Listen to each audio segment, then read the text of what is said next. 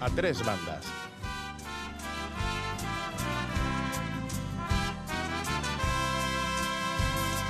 Naiz aizearen antzera Nabil batetik bestera Ikuitzen ditut plazerrak Ikuitzen ditut plazerrak Baina usatu eterrena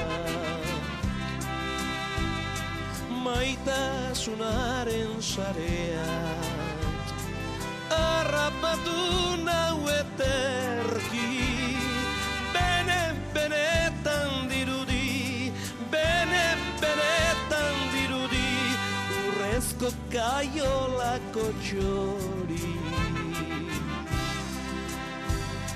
Esan naran eta mendi Arriak erantzun ozenki Ia ikusi dezuten Ni bezala inor maitatzen Hainbeste malko isurtzen Ez ere zean gelditzen Comenzamos nuestro tres bandas, Arancho Reta Vizcaya. ¿Qué tal estás, compañera, amiga? Muy bien, encantada con esta música que has puesto. bueno, la música que la debemos a la elección de Marisa Ozaya, ¿eh? eh Arrie Eranchun es la versión en euskera que hizo el grupo Egan de la canción original de Cuco Sánchez. Nos gustan mucho las rancheras y enseguida se nos va el ritmo. Sí. Además, Egan atesora mucha popularidad, sobre todo en la zona a la que nos vamos a dirigir, porque vamos a situarnos hoy en nuestra conversación aquí en A Tres Bandas en Leiza, donde la piedra es religión. Una de los Arijas Ochalles, Iñaki Perurena y su hijo Ignacio. No es de extrañar también que Maite Perurena Subitur, hija, hermana y esposa de un Arijas Ochalle, se vinculara al deporte, a este deporte. Ella no levanta piedras, ¿eh? pero proporciona infraestructura para que las levanten, la necesaria para que quienes se dedican a ello puedan hacerlo. Diseña la ropa, la ropa para los Arrijas Ochalles. Lo hace en Leiza, su localidad natal, donde los Perurena, como decíamos, una, una institución. Creo que os conocéis, ¿no, Arancha? Voy a saludar a Maite. Maite, ¿qué tal? ¿Cómo estás? Hola, Egunon, buenos días. Egunon. Os conocéis. ¿verdad? Bueno, sí, personalmente no yo a Arancha, por supuesto, es un personaje público, pero personalmente yo creo que no, Arancha. No, yo creo que tampoco. A tu padre sí, a tu padre lo he Sí. conocido, lo he entrevistado, lo he tratado, pero a ti no he tenido esa suerte. Mm. Bueno, Maite, teniendo tus apellidos, siendo de Leiza, no sé si era muy natural que, estuvieras, hombre, ligado al deporte, ligado al deporte de alguna manera, eh, sí, pero ¿cómo surge esta eh, habilidad tuya, esta profesión de confeccionar ropa para los deportistas? Bueno, a ver, siendo de Leiza, lo más eh, común aquí es que, bueno, yo me metiera en Sarrio Papel, la fábrica papelera de Leiza, y bueno, eh, Leiza es un pueblo industrial, aunque vivimos en la zona rural, y la mayoría de la gente, pues, es nuestro motor económico y trabaja ahí, ¿no? Pues yo de cuando tenía 18 años, sinceramente, yo no sabía que quería ser de mayor, entonces, pues bueno, eh, chica, tal, hoy en día tengo 41 años, bueno, en aquella época pues me decidí por la administración y finanzas, bien. Pero ya cuando la vida un poquito más adelante y he tenido el lujo de decidir lo que eh, me gusta o he querido hacer, pues mira, ahora me veis como chaleco guille y llevo cuatro años confeccionando equipamiento a los levantadores de piedra y por supuesto eh, siendo hija de Iñaki y de Maite, pues bueno, es donde debe, debe ubicarse ¿no? un poquito este oficio o esta actividad, sí. Eh, ¿Te diste cuenta eh, en algún momento, o desde siempre te diste cuenta de que tu padre era una persona admirada y de las más conocidas eh, por aquí? ¿Lo supiste siempre o hubo un momento en que dijiste, alá?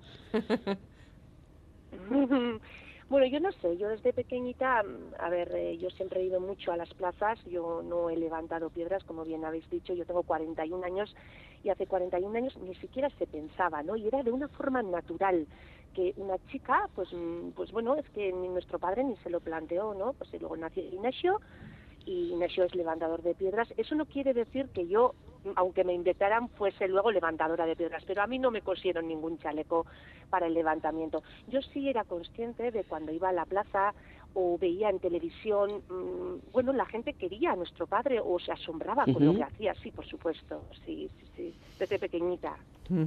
Eh, oye, antes de que existieran confeccionadoras oficiales de ropa para rijas alchayes, como es tu caso, eh, antiguamente, cuando la piedra era tan religión como ahora, pero no había esa ropa, ¿cómo se hacía? Eh, ¿Cómo se protegían? Beitu, Litza, eh, habéis dicho que aquí la piedra es religión, pero aquí la religión es la iscora. ah, aquí nuestro padre abrió un camino, abrió un camino y aquí eh, el levantamiento de piedra puede mm, decirse que nació en Guipúzcoa un poquito más, ¿no? Eh, nuestro padre, de hecho, empezó como Aizcolari. Leitza es pueblo de Aizcolaris, de pelotaris, pero nuestro padre, pues bueno, vio un deporte eh, que se daba más en Guipúzcoa y autodidacta empezó él. De hecho, él me comenta que su primer chaleco lo confeccionó con un saco. A ver, em, una cosa trae la otra. Yo quiero levantar una piedra al hombro, por lo tanto me tengo que proteger con algo. O sea, un, un maratoniano o un corredor de los 100 metros necesita zapatillas, sí o sí. Entonces, un levantador, pues mm, es que es sentido común. Entonces, él se hizo su chaleco y al ser un deporte pues tan minoritario, nadie se ha dedicado a hacer exclusivamente equipamiento para ellos. Además, este equipamiento, estos ropajes son personalizados no solo por las medidas, el cuerpo del levantador, sino la piedra, la forma, el peso. Bueno, hay muchos factores que, que, hacen que se diseñe y se confeccione el equipamiento. La herramienta es muy importante porque aunque nuestra madre cosía chalecos, y llegaba un momento que su máquina doméstica no cosía, entonces necesitabas llevarle al zapatero. Bueno, pues mm, han andado de manera pues bastante precaria eh, intentando conseguir esos eh, esos ropajes, pero es que han hecho eh, marcas deportivas y récords históricos y mundiales. Es que es lo, lo más potente, ¿no? O sea, sin hilos no se pueden levantar piedras, pero con unos hilos confeccionando en casa, sin sin, grandes eh, bueno, eh, tecnologías, se han hecho hazañas deportivas muy, muy importantes que a día de hoy muchas están sin batir. Eh, sabemos que a tu padre era tu madre la que le hacía los chalecos, pero ahora en los chalecos que tú haces hay tres cambios fundamentales, me parece a mí. ¿eh? Uno, la resistencia del material al roce de las piedras, son materiales más resistentes. Dos, que sea lavable. Y eso me parece, porque con lo que suda una rija sochalle me parece importantísimo. Y en tercer lugar, toques estéticos actualizados. Eh, ¿Definirías más o menos así los chalecos que tú haces? Beitu, eh, con el roce de la piedra nada es eterno, es así. No hemos conseguido un material, aunque yo intente, haga mil pruebas, mi I más D es continuo, la prueba error es continua, no hay un material eterno. La piedra es muy abrasiva y cuando hay mucho peso y cuando hay muchas alzadas, pues bueno, eso pues no aguanta. Es verdad eh, que he visto chalecos em, hechos por moristas, por amas de casa, eh, mm. por impresionantes. O sea, que dices, ellas hacían uno. Yo tengo ya una, podemos decir, de una estadística. A la mayoría le gusta tal, a la esto, eh, ostra, hacer uno. A, a, la medida de ese deportista, con el material que tenían a mano.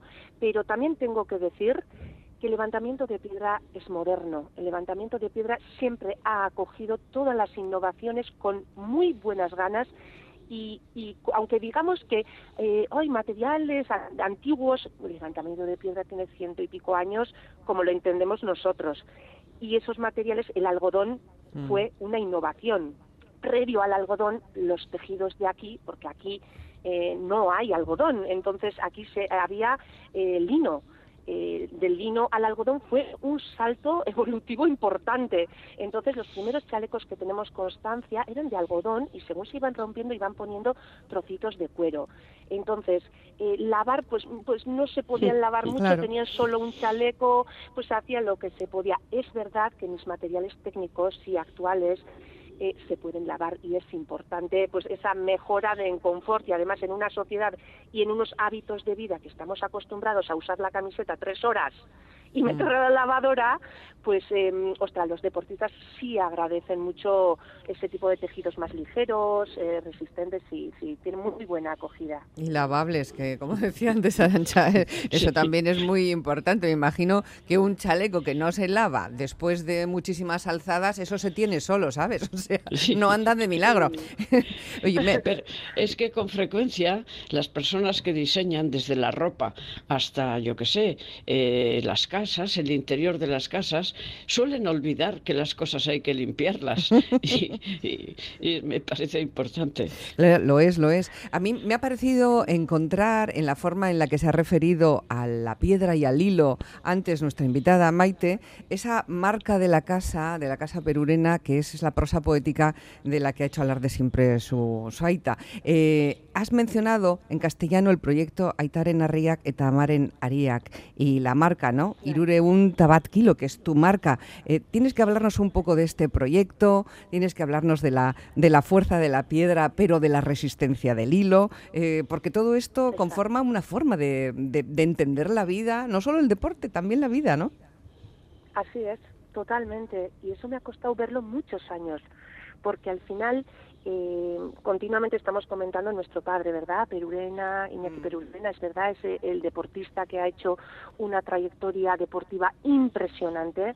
Eh, fue el primero en llegar a levantar los 300 kilos, esa barrera la superó kilo a kilo, fue, fue historia porque mm, previamente nadie consiguió levantar esos pesos. Pero, ostra, a mí me ha costado muchos años, siendo hija de Iñaki y de, eh, de Maite, ver que para levantar esos esas piedras mi madre estaba en casa con nosotros, un soporte técnico, un soporte vital, un soporte... Eh, los hilos que sostengan la piedra es una metáfora, yo creo que muy, muy, muy buena y entendiéndolo como equipo familiar también, porque para que mi padre fuera a París a levantar esos 301 kilos, se quedaba mi madre aquí. Primero le prepararía la maleta, le, arreglaría un poquito el chaleco tal, eh, o sea, eh, entendiendo eso, me ha eso me ha hecho ver la maternidad yo cuando he sido madre he visto eso. Hasta ahora era lo más normal que nuestra madre hiciera todo eso y, y, lo asumíamos, claro, pero es que mi madre tiene unas habilidades tan impresionantes, tan impresionantes y no ha tenido quizás esa oportunidad, ¿no? De desarrollar pues probablemente mi madre si hubiese nacido en mi época, hoy en día tendría la marca 301K o tendría, pues no sé, em, ella eh, ha cosido sin tener em, estudios de corte ni confección, por la bearra que se dice, la necesidad de tener que coser, como muchas eh, madres y mujeres y al final en muchos sectores eh, en este deporte, pero también estoy viendo en la industria textil, ¿no? La mayoría de mujeres son costureras, pero los grandes son los modistos, ¿no? O si no, en la cocina, en la gastronomía.